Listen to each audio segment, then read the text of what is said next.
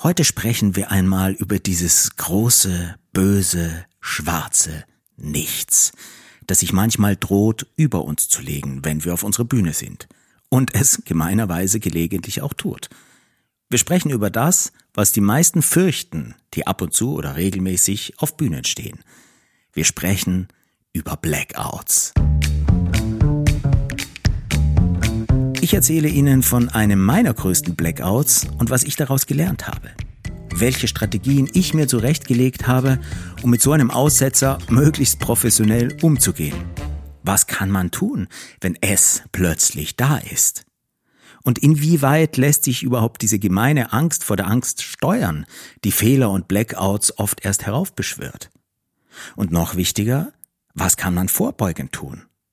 Wir sprechen über Strategien, die vielleicht auch Ihnen dabei helfen, sich so zu rüsten, dass es bei Ihrer Präsentation oder Ihrer Rede oder Ihrem sonstigen Auftritt möglichst erst gar nicht zu einem Blackout kommt. Die Idee zu diesem Thema hat mir eine Podcast-Hörerin geliefert. Vielen Dank, Ivona. Ivona ist Unternehmerin. Sie kommt aber von der klassischen Musik, sie hat Dirigieren und Klavier studiert und etwa 17 Jahre lang haben öffentliche Auftritte als Musikerin zu ihrem Alter gehört.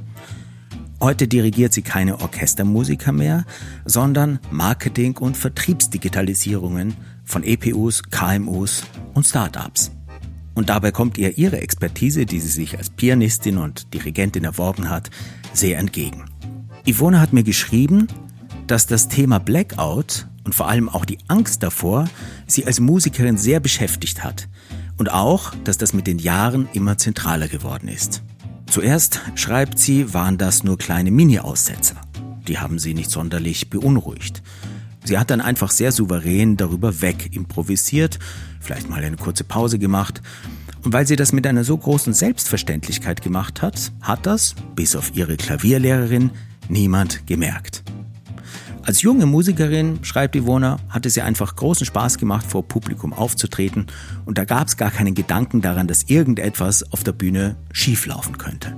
Erst später, mit höherem Schwierigkeitsgrad der Stücke, mit fortgeschrittener Karriere und steigender Erwartungshaltung, sind dann auch vor allem ihre eigenen Perfektionsansprüche gestiegen. Und damit auch die Angst davor, zu versagen und das Publikum vielleicht zu enttäuschen. Diese Vorstellung hat sie zunehmend nervös gemacht, schreibt sie, und unter Druck gesetzt. Die Angst davor, plötzlich nichts mehr zu wissen, ist mehr und mehr zu einer unerträglichen Vorstellung für sie geworden. Und letztlich, wie sie schreibt, auch zu einer selbsterfüllenden Prophezeiung. Vielen Dank, Ivona, für deine Geschichte. Wie geht es Ihnen damit? Haben Sie auch schon mal auf der Bühne so einen richtigen Aussetzer gehabt? So dass sie einfach nicht mehr gewusst haben, wo oben und unten ist und wie es weitergeht? Oder haben Sie auch manchmal ein bisschen Angst davor, dass Ihnen da vorne auf Ihrer Bühne vor Ihren Zuhörerinnen und Zuhörern plötzlich nichts mehr einfällt? Und geht es Ihnen, wie Ivona, auch so, dass ausgerechnet Ihre eigenen hohen Ansprüche an Sie selbst und an eine möglichst fehlerfreie, perfekte Performance Ihnen mehr und mehr die Freude an Ihren Auftritten vor Publikum nehmen? Herzlich willkommen bei dem Podcast, in dem es um Ihre persönliche Wirkung und Auftrittsgestaltung geht. Episode 6. Schön, dass Sie dabei sind. Ich wirke, also bin ich. Der Podcast für mehr Wirkung und Präsenz. Von und mit Martin Schwander. Ihr glaubt, dass eure hassenswerten Pläne billigend ich euch gestatte, eure Tochter unter meinen Augen hinzuschlachten? Es ist ein warmer Maiabend im Jahr 1995 und ich fühle mich nicht gut. Mir ist flau im Magen, mein Herz klopft, ich habe schwitzige Hände. Ich stecke in einem merkwürdig unpassenden Militäroutfit mit viel zu großen Stiefeln und komme mir darin erbärmlich vor. Und gleich habe ich einen meiner großen Auftritte. Ihr glaubt, dass eure hassenswerten Pläne billigend ich euch gestatte, eure Tochter unter meinen Augen hinzuschlachten? Das sage ich gleich. Das ist Racine, Jean-Baptiste Racine, einer der bedeutendsten Autoren der französischen Klassik. Und das Stück, aus dem das ist, ist Iphigenie in Aulis. Eine der griechischen Geschichten, die sich, grob gesagt, um die trojanischen Kriege drehen. Schwere Sprache, Zumindest für einen jungen Schauspielanfänger. Ich merke mit leicht beunruhigtem Gefühl, wie ich da an diesem Premierenabend so in der Bühnengasse stehe und, und auf meinen Auftritt warte, dass ich Schwierigkeiten hätte zu erklären, worum es in diesem Stück eigentlich genau geht. Das mag an der grauenhaften Probenarbeit liegen und vielleicht auch daran, dass ich mich irgendwann mal innerlich etwas ausgeklinkt habe und nicht mehr so ganz bei der Sache war. Aber was soll's, das bringt mich jetzt auch nicht weiter. Jetzt ist Premiere und ich muss meine Rolle, so gut es geht, verkaufen. Ihr glaubt, dass eure hassenswerten Pläne billigend ich euch gestatte, eure Tochter unter meinen Augen hinzuschlachten. Iphigenie, das ist klar, das ist die Hauptfigur, nicht verwunderlich bei dem Titel. Und ich spiele Achill. So viel weiß ich zumindest. Das ist in dem Stück ihr scheinbarer Verlobter, der versucht sie zu retten. Iphigenie soll nämlich geopfert werden. Das kommt ja bei den alten Griechen öfters mal vor eigentlich eine große Sache für mich. Denn das hier ist meine erste klassische Hauptrolle in meinem ersten Theaterengagement auf der ganz großen Bühne vor etwa 900 Zuschauern. Ausverkauft. Aber leider nur eigentlich. Weil die ganze Probenarbeit eine einzige Katastrophe war, zumindest für mich. Und jetzt, am Premierenabend, würde ich lieber im Boden versinken, als gleich auf die Bühne zu springen und, wie ich finde, peinliche Ideen des Regisseurs auszuführen, hinter denen ich nicht im geringsten stehe. Den Regisseur mochte ich nicht und er mich scheinbar genauso wenig. Ich hatte auch das Gefühl, dass er gar nicht so recht wusste, was er mit diesem Stück überhaupt will. Und weil er nebenbei gleichzeitig noch ein anderes Stück inszeniert hat, von Goethe, auch nicht ganz einfach, hat er auch nicht so den Fokus auf unsere Arbeit. Für mich war das nicht nachvollziehbar damals. Ich dachte mir, als junger Anfänger, dass selbst ein namhafter, berühmter Regisseur, ein echter Könner, selbst mit einem dieser beiden Stücke mehr als genug gefordert wäre. Und ich fand es anmaßend, dass ausgerechnet so ein, meiner damaligen gnadenlosen Einschätzung nach, so ein schwacher Regisseur zwei dieser Stücke gleichzeitig zerstören darf. Die ganze Inszenierung finde ich unpassend konstruiert und auf eine anbiedernde, ebenso unpassende Weise modernisiert. Ich kann nichts damit anfangen. Ich finde es pseudo, von vorn bis hinten. Einziger Trost, aber zu dem Punkt weiß ich das noch nicht, die Presse wird nachher etwas Ähnliches darüber schreiben. Ihr glaubt, dass eure hassenswerten Pläne billigend, ah, ich euch gestatte, eure Tochter unter meinen Augen hinzuschlachten. Das sag ich. Also ich als Achill gleich zu Agamemnon. Und das tue ich, also Achill, in einer Situation, in der es um Leben und Tod geht. Genau genommen geht es um Leben und Tod meiner, also Achilles, Verlobten, Iphigenie. Die soll nämlich, so verlangen es die Götter, geopfert werden. Und zwar, damit die Winde zurückkommen und Agamemnon sein Heer nach Troja führen kann. Aus irgendwelchen Gründen herrscht nämlich eine Windstille und Agamemnon sitzt mit seinem Heer in Aulis fest und kommt nicht weiter. Und das Unappetitliche an der ganzen Sache ist, Agamemnon, der von den Göttern den Auftrag für dieses Menschenopfer bekommen hat und auch entschlossen ist, das beinhart durchzuziehen, Agamemnon ist Iphigenies Vater. Er sieht keinen anderen Ausweg, als seine eigene Tochter zu opfern, damit diese blöde Windstille endlich vorbei ist, die Schiffe nach Troja kommen und er endlich Krieg führen kann. Ihr glaubt, dass eure hassenswerten Pläne billigend ich euch gestatte, eure Tochter unter meinen Augen hinzuschlachten. Was für ein Satz. Also übersetzt, du glaubst doch nicht wirklich, dass ich hier zusehe, wie du, Winde hin oder her, Troja hin oder her, vor meinen Augen deine eigene Tochter umbringst und meine Verlobte ganz nebenbei. Noch stehe ich in der Seitengasse, Gleich werde ich aber auf Stichwort auf die Bühne stürmen, Agamemnon entgegen, um dann eben Iphigenie vor ihrem grausamen Opfertod zu retten. Die Bühne selbst, als ob alles nicht schon so und so herausfordernd genug gewesen wäre, ist schräg. Sogar eine doppelte Schräge, also eine nach vorne und seitlich ziemlich abgeschrägte Fläche. Nicht so einfach, sich darauf zu bewegen und vor allem darauf zu spielen. Und hinten gibt es über die ganze Bühnenbreite eine Art Wand. Und auf dieser langen Wand kann man stehen. Dafür hat man in der Breite etwa einen knappen halben Meter Platz. Und man kann auf dieser schmalen Wand entlang gehen. Und dort oben auf dieser Wand Wird es also gleich zum großen High-Noon-artigen Showdown zwischen Agamemnon und mir, also Agamemnon und Achill, kommen? Ganz ungefährlich ist das nicht, aber wie der Regisseur und sein Bühnenbildner meinen, es sieht toll aus. Ich spüre einen Schweißtropfen, der mir langsam den Nacken runterläuft, zwischen meinen Schulterblättern an der Wirbelsäule entlang unter diesem erbärmlichen Militärkostüm. Und mich fröstelt es plötzlich. Ich bekomme eine Gänsehaut. Ich fühle mich krank.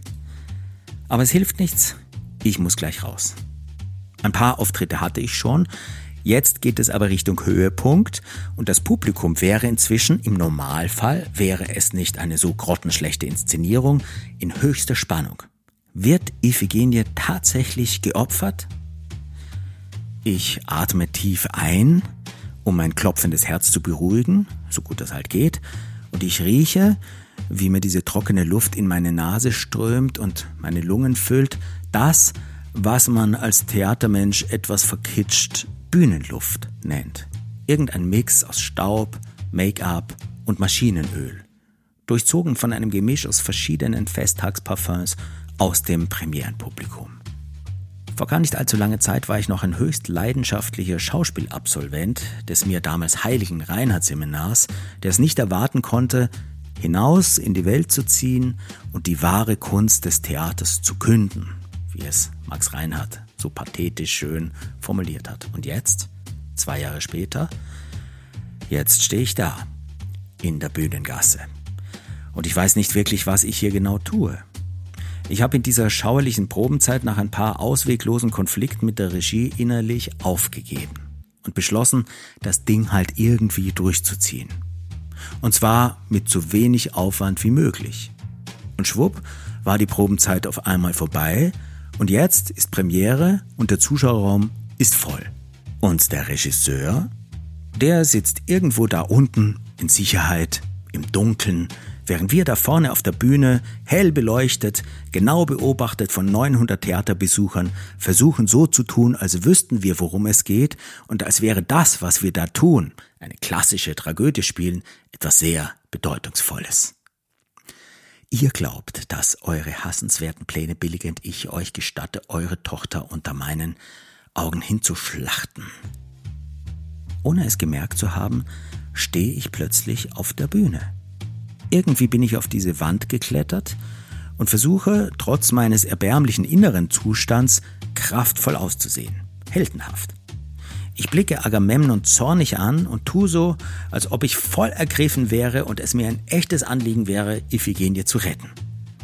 Am liebsten hätte ich mich im Moment selbst auf den Opfertisch gelegt, also ich als Schauspieler, nicht Achill, weil mir das alles so peinlich war, was meine Kollegen und ich da in diesen erbärmlichen Faschingskostümen, in dieser wackeligen Inszenierung behaupten mussten.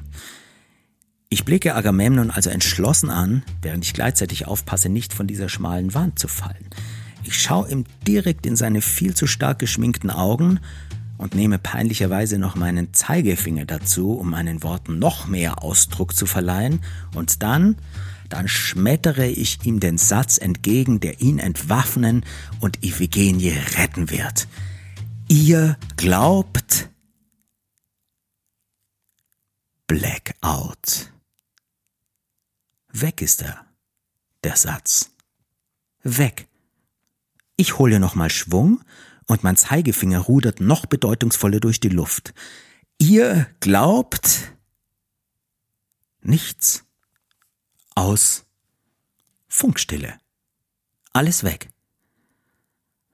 900 Augenpaare sind auf mich gerichtet. Ich spüre, wie literweise Adrenalin in mein Blut gepumpt wird und sich alle meine Gefäße weiten. Meinen Herzschlag kann man jetzt im ganzen Theater hören, wie ich meine. Mein Zeigefinger, hilflos in der Luft geparkt, hat aufgehört zu rudern.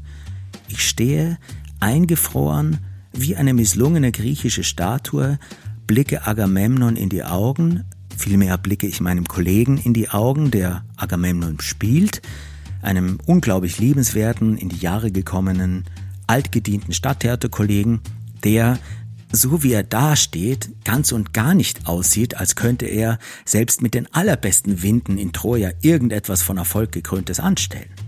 Ich blicke ihn an und meine in seinen Augen eine leichte Panik zu erkennen.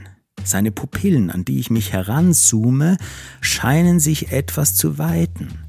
Und ich meine in seinem Blick auch etwas Fragendes zu sehen, etwas Forderndes, etwas Flehendes, etwas von bitte nicht jetzt und etwas wie mach um alles in der Welt weiter. Aber ich kann nicht weitermachen, weil ich nicht weiß, womit und wie und warum überhaupt. Ich spüre nur meinen Herzschlag. Ich spüre den Bühnenboden unter meinen Füßen. Ich spüre kalten Schweiß in meinem Nacken. Und ich spüre die Blicke von 900 Premieren-Zuschauerinnen und Zuschauern. Und ich habe keine Ahnung, was ich jetzt tun soll. Mein Hirn ist leer. Dabei ist der Text irgendwo da drinnen, das weiß ich ja. Ich habe ihn ja gelernt. Aber ich habe keinerlei Zugriff darauf. Leer, schwarz, nichts. Ihr glaubt. Was glaubt wer? Warum? Ich rechne mir, während wir da so rumstehen, blitzschnell meine Optionen durch. Ich könnte schnell abgehen, runterklettern von dieser Wand, in die Garderobe rennen oder zumindest bis ans Inspizientenpult und dem Textbuch nachschauen, was ich denn jetzt sagen sollte. Was denn die Worte wären, die jetzt einfach weg sind und auf die zumindest mein Kollege sehnsüchtig wartet. Und dann könnte ich wieder rauf auf diese Wand klettern, in meinem peinlichen Militäroutfit und mein aufgefrischtes Textwissen dann Agamemnon hinschmettern und ihm sagen, was ich denn meine, was er glauben soll. Keine gute Idee, beschließe ich. Zu aufwendig. Und vor allem zu entlarvend. Also improvisieren? Auch keine gute Idee. Denn erstens ist eine gebundene, klassische Sprache wie die Racines nicht unbedingt die beste Ausgangsbasis für eine gelungene Improvisation. Und zweitens, auch nicht unwesentlich, selbst wenn ich es versuchen wollte, dann sollte ich doch zumindest wissen, worum es hier geht und was ich als Achill hier will. Und das kann ich beim besten Willen gerade nicht sagen. Wer bin ich? Wo bin ich? Warum bin ich? Was mache ich hier? Keine Ahnung. Ich weiß nur, dass ich jetzt irgendwie dran wäre und unglücklicherweise weiß ich nicht mit was. Also entschließe ich mich für etwas sehr Schlaues. Oder zumindest für das Einzige, das mir da oben rumstehend im Moment einfällt. Nämlich erstmal nichts zu tun. Mich erstmal totzustellen. Bis irgendwann irgendwas passiert. Ich wäre jetzt gerne unsichtbar. Aber das ist dummerweise auf einer Bühne, von einem Haufen leistungsstarker Scheinwerfer gut angeleuchtet, mit 900 Zuschauern im Publikum, die alle auf meinen Kollegen und mich schauen, recht schwer. Ich erbitte innerlich bei allen Göttern einen Stromausfall. Aber nein, die hören mich nicht. Die wollen ja erst ihr Menschenopfer. Ich tue also nichts. Ich stehe da. Ich bewege mich nicht. Qualvolle Sekunden vergehen, Minuten, gefühlte Stunden, Tage vergehen, nichts passiert. Mein Kollege sieht langsam aus, als würde er gleich von der Bühnenwand, auf der wir stehen, kippen, hinten runter auf die Hinterbühne. Seine Knie kommen mir etwas wackelig vor. Aber was soll ich tun? Ich kann mich ja auch nicht ans Premierenpublikum wenden und ihnen die Situation erklären. Oder doch? Das Gemeine an einem Hänger ist, dass das Publikum oft denkt, der andere hat ihn. Der eine sagt was, also wie ich zum Beispiel, ihr glaubt, und dann sagt er, also in dem Fall ich, nix mehr. Also scheint er fertig zu sein und also wandern die 900 Augenpaare rüber zum anderen, der da rumsteht. Der wurde ja gerade etwas gefragt.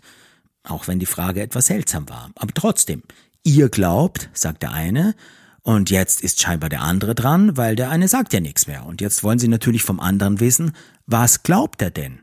Und der sagt nichts. Also scheint er wohl einen Hänger zu haben. Während ich eine seltsame Art von Ruhe in mir spüre, scheint mein Kollege von der Energie der erwartungsvollen Zuschauerblicke etwas überfordert zu sein. Jetzt meine ich ein paar große Schweißperlen an den Schläfen Agamemnons zu erkennen, die da vorher noch nicht waren. Ich stehe weiter da, Adrenalin durchtränkt, immer noch mit ausgestrecktem, bedeutungsvollem Zeigefinger und in dem Moment, in dem er durch den Kopf schießt, dass wir ja eine Soufflöse haben, die ja dafür bezahlt wird, Schauspieler aus solch ausweglosen Situationen befreien, in dem Moment, wo ich das denke, höre ich sie auch schon. Ganz vorne, in der ersten Seitengasse sitzt sie, weit, weit weg von mir, mit ihrem Textbuch, und tatsächlich, langsam scheint sie den Ernst der Situation zu erkennen. Ein bisschen spät, wie ich meine, und sie springt ein, mich zu retten. Endlich bekomme ich professionelle Unterstützung. Die Soufflöse, den Kopf aus der Gasse mir entgegengestreckt, flüstert mir dezent, man will ja nicht zu sehr stören, folgendes entgegen.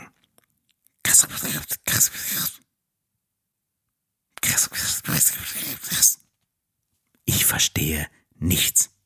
Sie setzt nochmal an. Keine Ahnung, was das heißen soll. Und während wir beide da oben auf unserer Wand rumstehen und gefühlte Minuten vergehen, gefühlte Stunden, gefühlte Tage und während die Soufflöse weiter unverständlich flüstert und flüstert, inzwischen unpassenderweise schon etwas vorwurfsvoll und während mein Kollege mich immer verzweifelter anstarrt, bin ich zum ersten Mal an diesem Abend richtig da. Ich bin präsent und wach. Präsenter und wacher geht nicht. Ich bin da. Nur in diesem Moment. Was anderes habe ich ja gerade nicht. Und das fühlt sich eigentlich gut an. Und dann, plötzlich, wie aus dem Nichts, ist er wieder da. Mein Satz. Ihr glaubt, dass eure hassenswerten Pläne billigend ich euch gestatte, eure Tochter unter meinen Augen hinzuschlachten? Er bahnt sich aus dem Irgendwo den Weg über meinen Mund ins Freie in Richtung meines Kollegen und kommt für ihn fast ein bisschen zu überraschend. Keine Ahnung wieso. Keine Ahnung woher. Von der Soufflöse sicher nicht. Aber er ist da.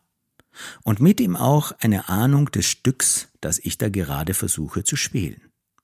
Und ich meine zu erkennen, wie mein geschätzter Kollege Agamemnon vor Erleichterung fast von der Bühne gefallen wäre. Ich spreche also meinen Satz und mein Schauspielerkollege, also jetzt wieder Agamemnon, antwortet ordnungsgemäß, wie wir das geprobt haben, und wir tun weiter so, als wüssten wir, worum es in diesem Stück geht. Und wir sagen weiter Sätze, die wir nicht wirklich verstehen und machen weiter Dinge, die unserem Regisseur eingefallen sind, bis es eben aus ist und das Premierenpublikum uns mit einem bescheidenen Applaus beschenkt. Etwas trostlos, aber wir bringen es zu Ende. Und wir werden es die ganze Saison über wieder und wieder tun, während unser Regisseur, der Verbrecher, längst irgendwo in Düsseldorf oder Wuppertal abgetaucht ist.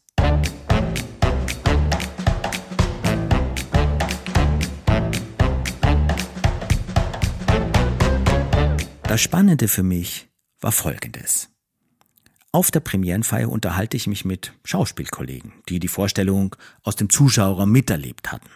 Und ich erzähle ihnen von dem Trip, den mir mein Blackout beschert hat. Und die haben das nicht einmal bemerkt. Sie haben im Gegenteil von dieser intensiven Spannung zwischen Agamemnon und mir da oben auf der Wand berichtet. Ich habe ihnen erklärt, dass das ein Blackout war, ein Hänger, und da waren sie fast etwas enttäuscht. Denn für sie war das einer der wenigen spannenden Momente an diesem Abend. Und dass der nicht bewusst gestaltet, sondern eben ein Blackout war, fanden sie dann etwas enttäuschend. Und die Frankfurter Rundschau schreibt über meinen Auftritt etwas später, ein in Männlichkeit befangener Achill, ohne bemerkt zu haben, dass meine Befangenheit ganz andere Motive hatte. Warum erzähle ich Ihnen diese Geschichte? Es sind mir seit dieser verunglückten Iphigenie-Rettung noch andere Blackouts passiert. Aber dieses war für mich das gravierendste und auch das lehrreichste. Ich habe damals für mich ein paar, wie ich meine, wesentliche, entscheidende Dinge gelernt. Und die möchte ich Ihnen gerne mitgeben. Fünf Punkte als meine Empfehlungen, wie man damit umgehen könnte. Erstens.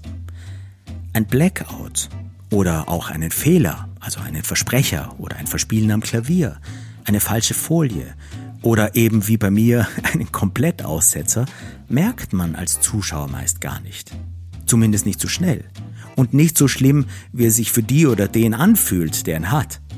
Meist fällt sowas dem Publikum erst auf, wenn derjenige, der den Fehler hat, ihn kommentiert. So wie Ivona das erzählt hat. Als junge Musikerin hat sie einfach souverän darüber weggespielt und niemand hat es gemerkt. Selbst ausgefuchste Musikkritiker hätten so einen souveränen, fast lustvollen Verspieler vermutlich eher als eine gewagte Interpretation beurteilt als als einen Fehler. Erst die eigene Reaktion und das eigene Bewerten des Fehler macht ihn als solchen sichtbar. Da ich damals meinen Fehler, also mein Blackout und mein Versagen nicht bewertet hatte, nämlich gar nicht, mehr aus einer Not heraus als aus einer Strategie. Ich bin ja einfach nur dagestanden, habe aber die Spannung gehalten und auf bessere Zeiten gewartet, haben die meisten das nicht bemerkt. Und die, die was bemerkt haben, haben das höchstens als eine Länge in der Inszenierung oder wie meine zuschauenden Freunde sogar als einen Spannungsmoment bewertet und nicht als meinen Fehler. Ich hätte also genauso gut sehr souverän und selbstverständlich abgehen und wieder auftreten können. Als einen Fehler hätte es das Publikum nur wahrgenommen, wenn ich mein Abgehen irgendwie verbal oder nonverbal als peinlich oder fehlerhaft kommentiert hätte. Und das finde ich doch ziemlich gut zu wissen. Mein Tipp also, falls Ihnen ein kleiner oder sagen wir mal mittelgroßer Fehler passiert, bewerten Sie ihn nicht als solchen. Kommentieren Sie nicht. Machen Sie einfach so souverän wie möglich weiter und tun Sie so, als wäre das alles genau so von Ihnen beabsichtigt gewesen. Zumindest bei kleinen oder mittleren Holperern funktioniert das wunderbar. Bei einem kapitalen Blackout bringt einen diese Erkenntnis allerdings nur mäßig weiter. Da kann es manchmal sogar sinnvoll sein, sich zu outen. Ich hätte damals also auch charmant das Publikum in meine Situation einweihen können. Es tut mir fürchterlich leid, aber ich habe gerade einen Hänger. Niemand wäre mir böse gewesen, weil ich mich als Mensch geoutet hätte. Und Menschen machen Fehler. Ich hätte wahrscheinlich sogar Sympathien gewonnen. Und mit vereinten Kräften, Soufflöse, Kollegen, Publikum, alle zusammen, wäre es irgendwie gelungen, mich wieder auf die richtige Spur zu bringen. Es hätte vielleicht sogar die Laune im Publikum gehoben und ich hätte dann irgendwann mal weitergespielt. Böse wären meine Zuschauer dann gewesen, und zwar völlig berechtigterweise, wenn sie meine Halbherzigkeit und die Halbherzigkeit der ganzen Inszenierung durchschaut hätten. So etwas hat auf keiner Bühne etwas verloren. Mein zweiter Punkt, ich mache keine halbherzigen Sachen mehr. Das war, denke ich, damals die Fehlerquelle Nummer eins. Auf jeden Fall war das etwas, das mich anfälliger für dieses Blackout gemacht hat. Hätte ich meine Arbeit auf den Proben trotz meiner Differenz mit der Regie wirklich ernst genommen, anstatt innerlich aufzugeben und die Probenarbeit dann halbherzig mitzumachen, dann wäre so ein Aussetzer unwahrscheinlicher gewesen. Ich hätte zudem auch eine bessere Orientierung in dem Stück und in meiner Rolle gehabt. Heute versuche ich es so zu halten. Wenn ich mich für etwas entscheide, dann mache ich es voll, mit meiner ganzen Präsenz und meiner ganzen Hingabe. Oder ich mache es eben nicht. Halbherzige Auftritte mache ich nicht mehr. Die Bühne verzeiht jeden menschlichen Fehler, nicht aber Schlampereien und Halbherzigkeiten. Drittens, der Worst Case, also das Allerschlimmste, das passieren kann, bedeutet selten Tod und Verderben. Auch wenn sich das für uns in dem Moment so anfühlen mag. Die Welt dreht sich weiter, auch wenn wir mal total auslassen. Was hätte mir denn da im allerschlimmsten Fall passieren können? Ich wäre da oben noch eine Weile nichtstuend rumgestanden und irgendwann hätte man mir den Text so laut reingerufen, dass es vielleicht peinlich gewesen wäre, ich ihn aber auch gehört hätte. Und wenn ich dann immer noch nicht reagiert und weitergespielt hätte, dann hätte man mich vielleicht irgendwann von der Bühne getragen, das Stück abgesagt, mich ausgebuht, mich aus dem Ensemble geworfen, ich hätte die Stadt verlassen müssen und mir einen anderen Job suchen müssen. Na und? In jedem Fall hätte ich es überlebt.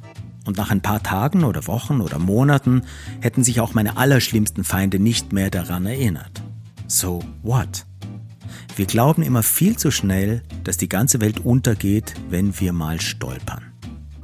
Und obendrein glauben wir fälschlicherweise, dass sich alle anderen genauso intensiv mit uns und unseren Ausrutschern beschäftigen, wie wir das selbst meist viel zu gnadenlos tun. Die Wahrheit ist aber, wir interessieren die gar nicht so sehr. Die anderen sind mit ihrem Fokus, wie wir eben auch, meist auch nur bei sich und merken diese Dinge gar nicht, die sich dann in uns so groß und so schrecklich anfühlen. Viertens, was ist denn überhaupt ein Fehler? Ist das Streben nach Perfektion nicht manchmal kontraproduktiv? Wer sagt denn, dass man keine Fehler machen darf? Wann haben Sie als Zuschauerin oder Zuschauer einen Versprecher oder einen Holperer, ein Verspielen des Musikers, einen Fehler von jemandem auf der Bühne als schlimm und unangenehm empfunden? Ist es nicht im Gegenteil ganz wunderbar, wenn man dann plötzlich den Menschen aufblitzen sieht? Denken Sie mal an eine Nachrichtensprecherin, die sich verspricht und einen Lachanfall bekommt. Ist doch wunderbar. Wir alle sind Menschen. Wir sind nur oft so streng mit uns selbst und verlangen einen Perfektionismus von uns, der meist gar nicht gut ist. Und nebenbei auch nicht wirkungsstark. Wenn Sie also beruflich nicht an offenen Herzen operieren, Bomben entschärfen oder schwierige Landemanöver bei schlechtem Wetter durchführen, dann halte ich es für durchaus sinnvoll, nicht in aller Verbissenheit gegen mögliche Fehler anzukämpfen, sondern sich einzugestehen, dass Holperer einfach dazugehören und auch nicht schlecht sind. Selbstverständlich braucht es eine gute und gewissenhafte Vorbereitung. Und selbstverständlich sind Schlampereien und Halbherzigkeiten damit nicht gemeint. Der Fokus sollte jedoch in erster Linie auf einem lebendigen und leidenschaftlichen Vermitteln eines Themas, für das man brennt, liegen. Mit einem grundsätzlichen Akzeptieren von zutiefst menschlichen Stolperern nimmt man der Angst vor der Angst schon mal den Wind aus den Segeln. Und das entspannt und macht weniger anfällig für Fehler. Und fünftens, ich vertraue keiner Soufflöse mehr. Und das meine ich jetzt auch im übertragenen Sinn. Also ich vertraue keinen Sicherheitsnetzen, keinen Spickzetteln, keinen Absicherungen. Das alles kann einem ein Gefühl von Sicherheit geben und das ist das Gute daran. Ich versuche so autark wie möglich zu sein. Meine persönliche Erfahrung ist, lege ich zu viel Fokus auf diverse Absicherungen, dann mache ich möglichen Fehlern schon ein Stück weit die Tür auf. Ich halte es so. Ich arbeite mein Skript rechtzeitig vor dem Auftritt, nie unmittelbar davor, gut und genau durch und versuche mir eben nicht nur den Text, sondern vor allem die logische Struktur einzuprägen. Den großen Gedankenbogen dahinter. Wie komme ich von A nach B und warum? Wie baut sich mein Bogen logisch und dramaturgisch zwingend auf? Habe ich diese Struktur und den roten Faden glasklar vor mir, und das erarbeite ich natürlich nicht erst am Tag des Auftritts, sondern in der Zeit davor, dann reichen ein paar Stichworte oder Überschriften, die mich in meiner Gliederung von einem Punkt zum nächsten führen. Und diese Stichworte schaue ich mir dann gerne unmittelbar vor meinem Auftritt nochmal an. Kurz. Man kann sie sich auch wunderbar, wenn einem das ein gutes Gefühl gibt, auf einen Zettel oder auf eine Moderationskarte schreiben, die man dann irgendwo auf seiner Bühne platziert. Wie die Setlist einer Rockband, in der man die festgelegte Abfolge der Songs geschrieben hat. Am Tag des Auftritts arbeite ich rechtzeitig meinen Text und den Ablauf meines Auftritts von vorne nach hinten genau durch. Ich fokussiere mich dabei aber immer darauf, was ich denn genau mit diesem oder jenem Satz sagen will und nicht nur auf die einzelnen Wörter. Was für ein Ziel verfolge ich mit meinem Text? Was für ein Ziel verfolge ich mit meinem ganzen Auftritt? Und so eine kleine Absicherung tut mir gelegentlich dann auch ganz gut, je nachdem, welche Art mein Auftritt ist. Ich lege mir, ohne großes Drama draus zu machen, mein Skript irgendwo in greifbarer Nähe und nehme mir dann auch vor, davon auch ganz entspannt und ruhig Gebrauch zu machen, sollte ich einmal in eine Notsituation zu kommen. Alleine, dass es da liegt und alleine, dass ich darauf zugreifen könnte, beruhigt mich manchmal. Ich fasse mal kurz zusammen. Was können Sie ganz konkret tun, um einem Blackout vorzubeugen? Für mich geht es immer mit dem eigenen Mindset los. Und zwar mit dem Selbstverständnis, Fehler sind erlaubt, Halbherzigkeiten und Schlampereien nicht. Perfektion und richtig machen ist nie so spannend auf der Bühne wie jemand, der sich seine Sache präsent und mit Haut und Haar hingibt. Hinterfragen Sie ruhig mal Ihren Perfektionismusanspruch. Es ist wunderbar, das, was einem wichtig ist, so gut wie möglich machen zu wollen. Der Fokus sollte aber meines Erachtens immer auf einer leidenschaftlichen und vor allem auch freudvollen Vermittlung des eigenen Anliegens liegen und nicht auf einer fehlerfreien Oberfläche. Bereiten Sie sich rechtzeitig so gut und gewissenhaft wie möglich vor und seien Sie dann nicht so streng mit sich selbst. Fehler sind erlaubt. Wenn Sie vor Ihrem Auftritt mit möglichen Fehlern Frieden schließen, dann gehen Sie entspannter auf Ihre Bühne. Das oft verbissene Streben nach Perfektem macht Druck und macht eng und ist oft die Ursache für Blackouts. Prägen Sie sich besser die logische Struktur Ihres Auftritts ein. Blackouts und Hänger sind oft ein Zeichen dafür, dass die Struktur, dass die logischen Gedankengänge, wie sie von einem Punkt zum nächsten kommen, für Sie noch nicht stimmig sind. Ein wichtiger Punkt, darüber haben wir noch gar nicht gesprochen, und das wird auf jeden Fall Thema einer eigenen Episode werden, wie bringen Sie sich denn unmittelbar vor Ihrem Auftritt in einen wachen und präsenten Zustand? Vor Ihrem Auftritt ist es wichtig, aus dem Kopf raus und in den Körper reinzukommen. Wenn Sie jetzt noch in Ihr Skript schauen und darin herumblättern und sich mit Abläufen oder Texten beschäftigen, bringt das meist mehr Unruhe als Sicherheit und bringt Sie auf jeden Fall in Ihren Kopf. Und in ihrem Kopf, da lauern schon ein paar zweifelnde Gedanken, die sie an alle möglichen Schreckensszenarien erinnern wollen. Lassen Sie das. Vertrauen Sie auf das, was Sie vorbereitet und auch geprobt haben. Machen Sie lieber ein paar Übungen, die Sie körperlich aktivieren. Achten Sie zum Beispiel auf Ihre Sinne. Alles, was Sie über Ihre Sinne wahrnehmen können, bringt Sie in den Moment. Was können Sie also jetzt spüren, jetzt hören, sehen, riechen, schmecken? Atmen Sie bewusst, Fokussieren Sie sich auf die Idee, die Sie Ihrem Publikum mit all Ihrer Leidenschaft, Begeisterung und Hingabe vermitteln wollen. Lassen Sie sich fallen. Genießen Sie den Moment und dann schalten Sie sich ganz bewusst Ihre Scheinwerfer ein und gehen auf Ihre Bühne. Und wenn es dann trotzdem kommen sollte, das gefürchtete Blackout, entspannen Sie sich so gut es geht. Sie werden es mit 99,9%iger Wahrscheinlichkeit überleben. Lassen Sie los. Genießen Sie den sehr präsenten Zustand, den Ihnen Ihr Adrenalinschub aller Voraussicht nach geschenkt hat. Atmen Sie ein, atmen Sie aus, schauen Sie Ihr Publikum an, versuchen Sie die steigende Spannung zu genießen und sollte wirklich nichts zurückkommen von dem, was Sie da jetzt sagen oder tun wollen, dann gehen Sie ganz entspannt zu Ihrem Skript, und schauen einfach nach. Oder sie sprechen es ganz entspannt und souverän an. Jetzt habe ich gerade den Faden verloren. Wo war ich gerade? Augenblick, ich muss mal kurz nachschauen. Oder so ähnlich. Niemand wird sie auffressen. Manche Zuschauerinnen und Zuschauer werden sie sogar noch mehr mögen, weil sie eben nicht der aalglatte, perfekte Typ sind, sondern ein Mensch, wie jeder andere ihrer Zuschauer. Das Wichtigste ist, den Spaß und die Freude nicht zu verlieren, und bei allem Anspruch nicht zu vergessen, warum man tut, was man tut. Mir macht es große Freude, Menschen, die etwas zu sagen haben, die ein Anliegen haben, zu unterstützen, mehr Sicherheit und mehr Freude auf ihre Bühne zu bekommen. Und ein größeres Vertrauen in die eigene ganz individuelle Wirkung. Und sie dabei zu unterstützen, ihre Botschaft möglichst gekonnt und wirkungsstark zu kommunizieren. Wenn Sie da mehr darüber erfahren möchten, dann freue ich mich sehr, wenn Sie auf meine Website vorbeischauen www.martinschwander.com. Und wenn Sie bei dem einen oder anderen Thema meine Unterstützung möchten, bei einer wichtigen Präsentation, einer wichtigen Rede, einem Vortrag, dann schreiben Sie mir eine E-Mail und wir besprechen Ihr Anliegen gerne persönlich.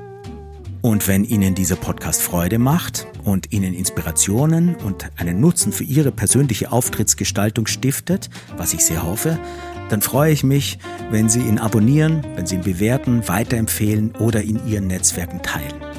Und sollten Sie, wie Ivona, Ideen, Feedback oder Themenwünsche haben, dann schreiben Sie mir unter podcast.martinschwander.com. Das war's für heute. Machen Sie es gut, vielen Dank fürs Zuhören und bis zum nächsten Mal. Ihr Martin Schwander.